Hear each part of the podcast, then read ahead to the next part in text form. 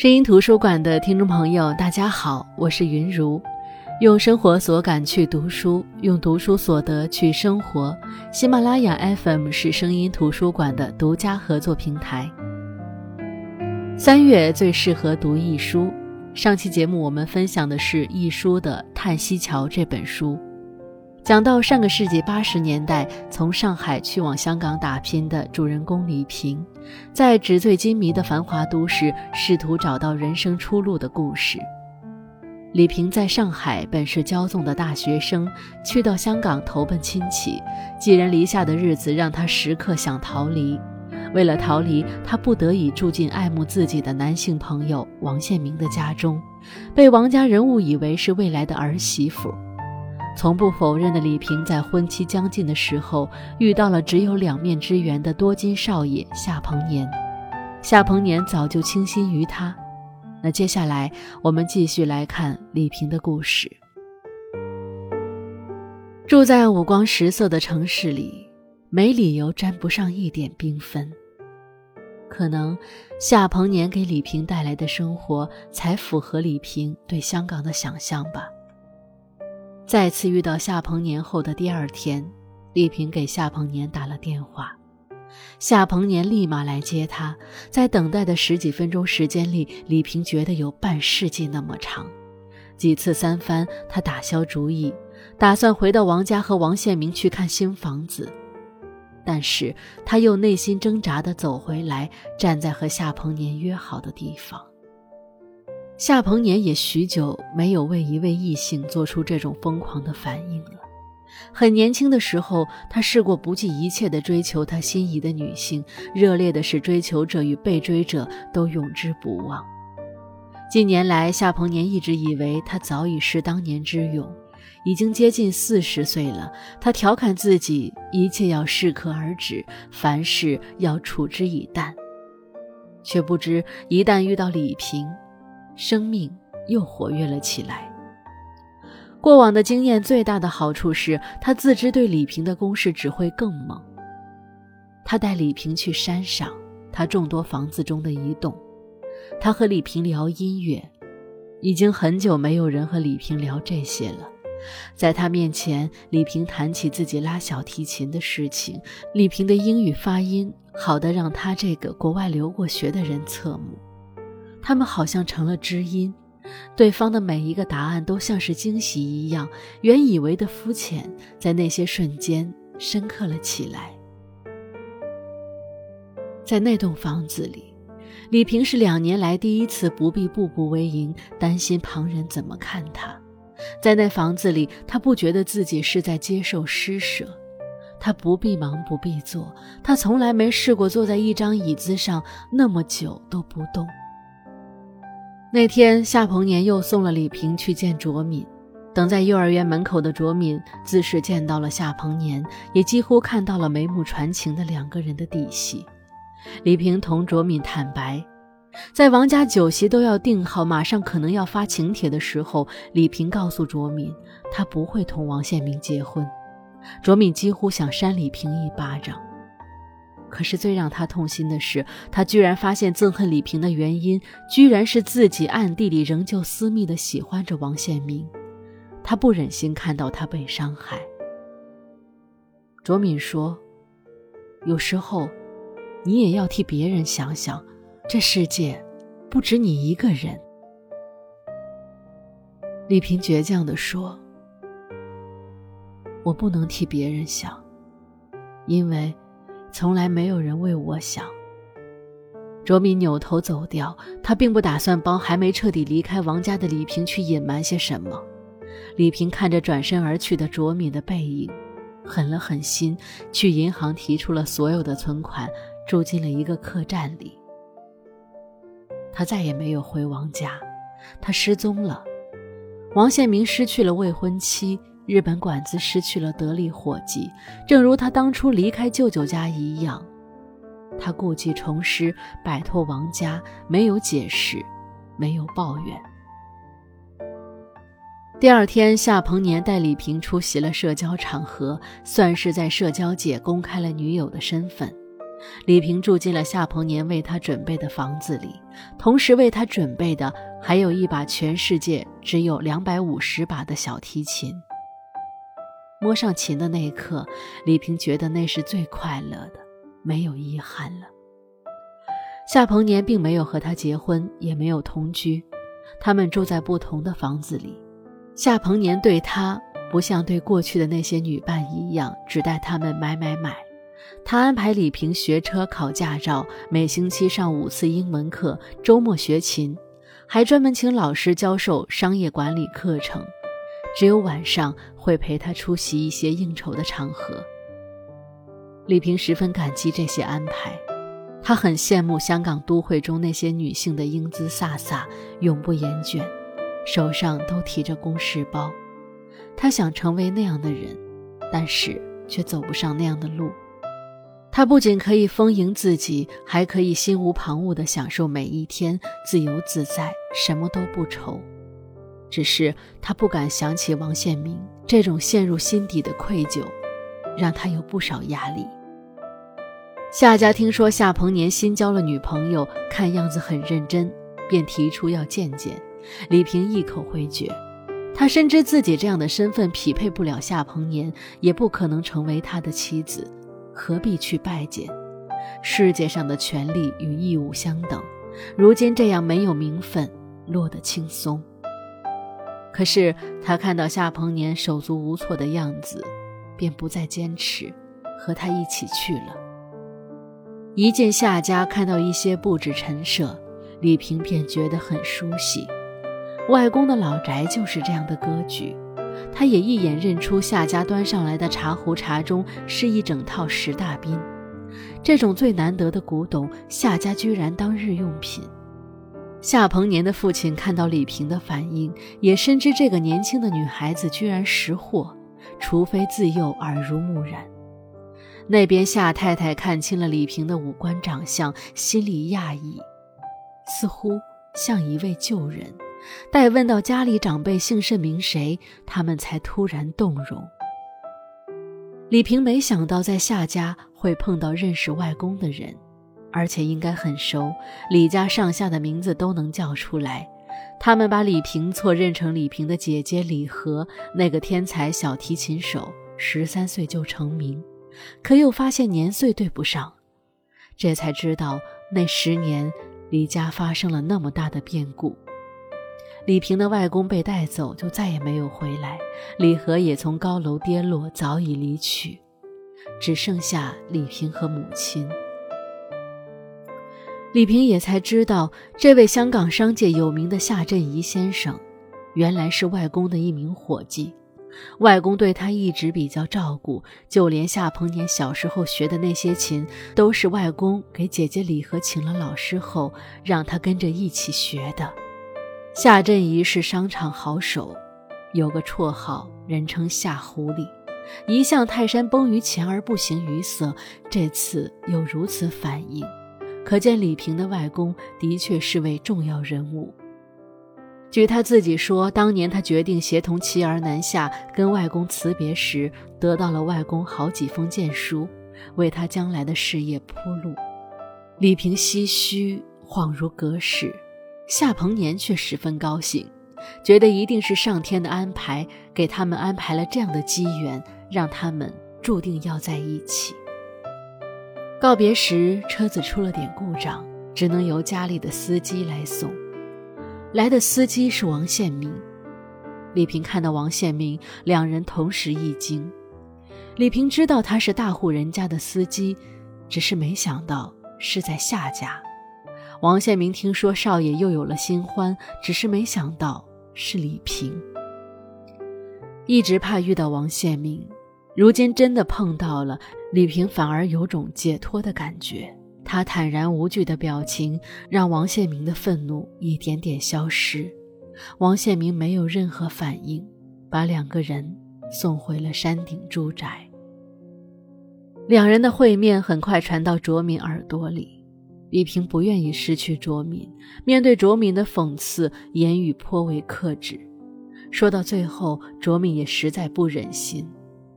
他其实也懂李平，他知道王献民不懂，但他懂。即使李平现在离开夏鹏年，也不再是以前的那个李平。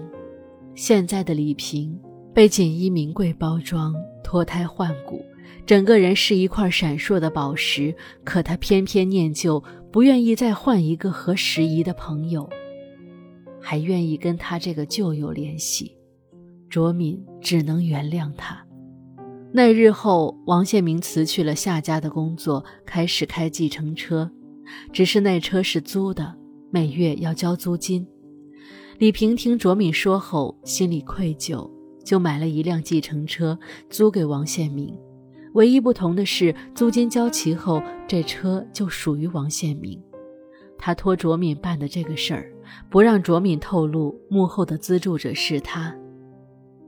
后来。卓敏和宪明在一起了，李平知道，一直深深喜欢着自己的那个人再也不会回来了。夏鹏年喜欢李平，但他总觉得李平不够好，要改造他，要他脱胎换骨。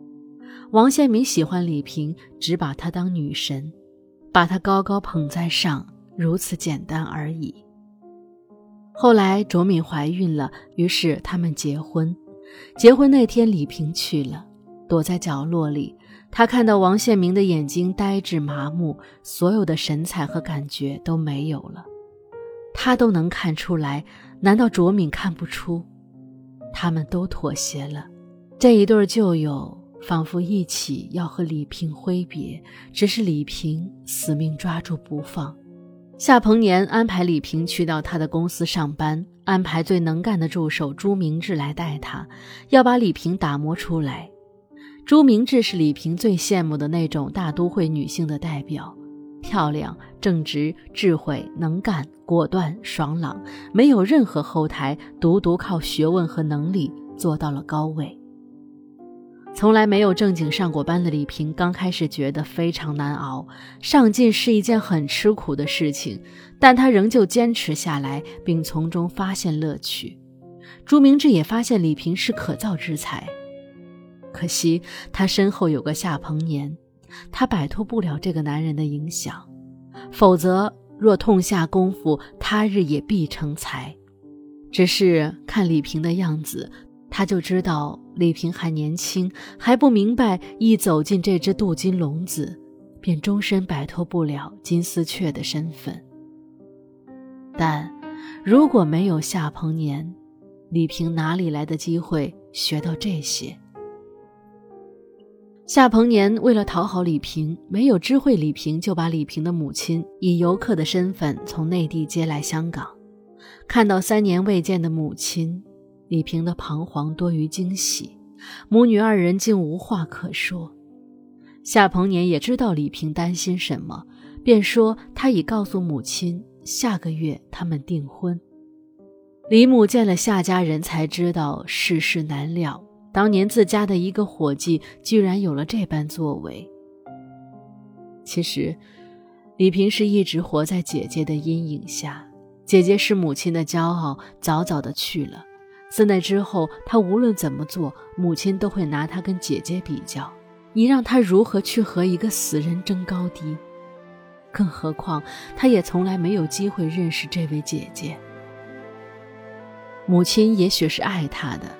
虽然方式让他难过，但短暂的香港团聚时光也让母女二人互相体谅了不少。日子一天天过，夏鹏年和李萍当然恩爱，只是李萍不确定夏鹏年是否会娶自己。虽然有上一辈的渊源，但他自知现在自己的身份的确配不上夏鹏年。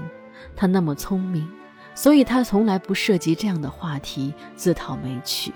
夏鹏年很享受和李萍在一起的日子，他不是没想过结婚，可是他深知自己的婚姻大事从来不掌握在自己手中。同样聪明的两个人，从来不会正式的谈这个问题。夏鹏年要参加为期二十二天的越野车大赛，邀李萍同去。本以为李萍会拒绝，毕竟这个过程非常苦，可李萍偏偏答应。只是出发前的一个清晨，夏鹏年接到父亲电话，有事要同他商议。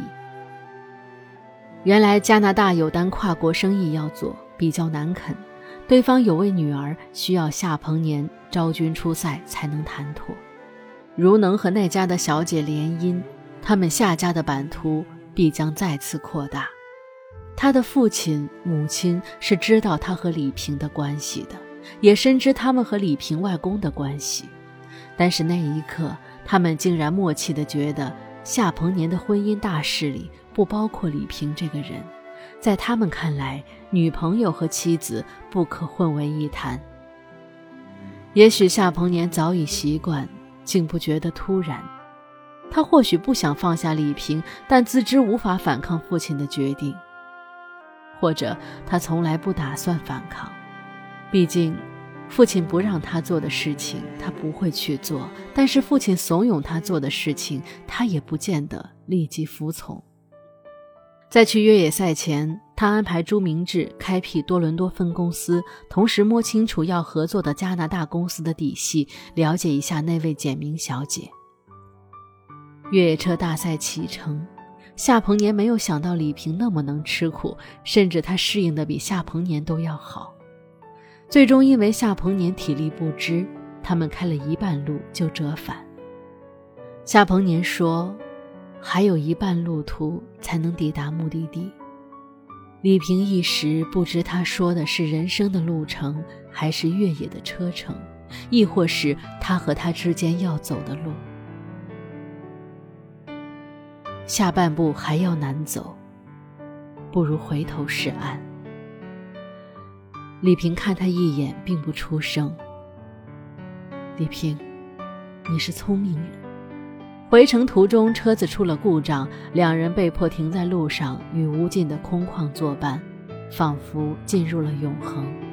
夏鹏年像是要交底似的告诉李平，夏氏当年用的就是李平外公的资本。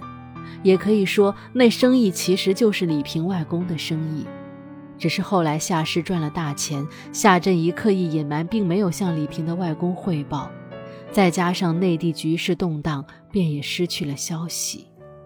李平并不是没有这样猜疑过，毕竟当年的一个伙计南下，若没有资本，怎么可能起步？但也不是所有人有了资本就有做生意的天赋，李平不想追究什么。说到这儿，他也知道夏鹏年要干什么了。这段关系要宣告结束了。他明白夏鹏年的意思，他不打算娶她，也不忍心叫她一辈子没有名分的跟着他。夏鹏年告诉李平，为人情妇并不是一份好的职业。过几年你会知道，名誉坏了之后，再也找不到合适的人。他想让李平有正常的生活。他要她正式嫁人，养育孩子，有一个幸福的、纯属于她的家庭，进可攻，退可守。丈夫是最忠实的朋友，最有力的臂膀。夏鹏年自觉是在吩咐身后事，恍如托孤，心中有无限的凄凉。回去之后，夏鹏年安排好了一切。他安排李平去加拿大那边的房子、就读的大学，还安排了一个在工作和生活上都能够照顾李平的朱明志。他知道那位有可能成为他妻子的简明小姐似乎听到了关于李平的事情。他告诉李平：“你这一去，我要你忘记在本市发生过的一切事故，把你生命中这四年完全抹掉，擦得干干净净。”我不准你提起一个字。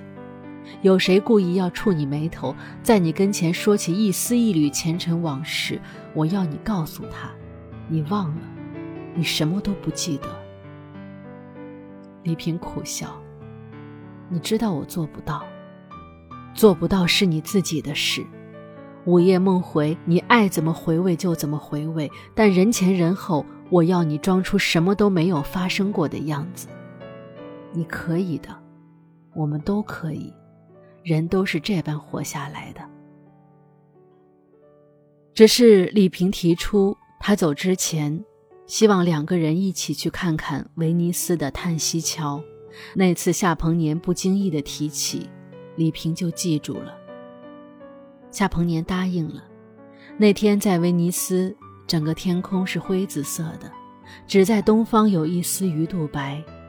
雨水堕入河中，圈圈涟漪，烟雾蒙蒙。李萍说：“人生就像一道桥，我们自彼处来，往那头去。一边走，一边忍不住叹息，因恨事太多。”这就是一个女孩子让人叹息的故事。你看，本是个年纪轻轻的女孩子，试图走捷径以获得人生更多筹码的故事，但读起来就是觉得会无限的理解她。这理解不是因为这个事情的价值观是否正确，而是作者一书的确太过狠辣。他怎么能够把一个人的选择写得这么通透？这个世界不是非黑即白的，所有的选择背后都有前尘往事的牵绊。那些细密的过往影响着未来的很多选择，李萍正是如此。她的童年是不幸的，家族没落，母亲偏执的爱另外一个失去的孩子，这些给她的影响很深。书中提到的，她刚到香港，住在舅舅工厂的仓库里，和刚住进夏鹏年的房子里，都做过那种噩梦。那个梦里，外公被打倒，母亲喊着姐姐的名字。这些往事围成一堵墙，逼着他找出口。他以为香港是他的出路，可是来到香港，寄人篱下，在舅舅并不欢迎的生活里找出口。他享受过好的生活，也经历过那十年的风波，故而他知道他的人生不能跌落。他吃得了苦，狠得下心。没有人为他考虑，他孤身一人便要成为千军万马。或许夏鹏年一开始就知道自己不会娶李萍，但随着感情深入，他不是没有幻想过和李萍结婚，只是他更清楚现实，更清楚自己的家族，所以他一开始就在改造李萍，让李萍脱胎换骨，让李萍能成为靠他自己努力在这世界站稳脚跟的人。他也知道，无论李萍多么努力地维护和卓敏的关系。那些关系都会因为环境的变化而无法持续，到最后，李萍会同朱明志这一级别的人成为莫逆之交。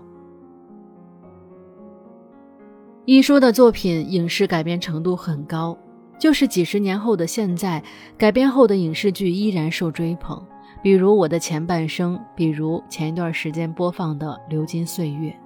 之所以受追捧。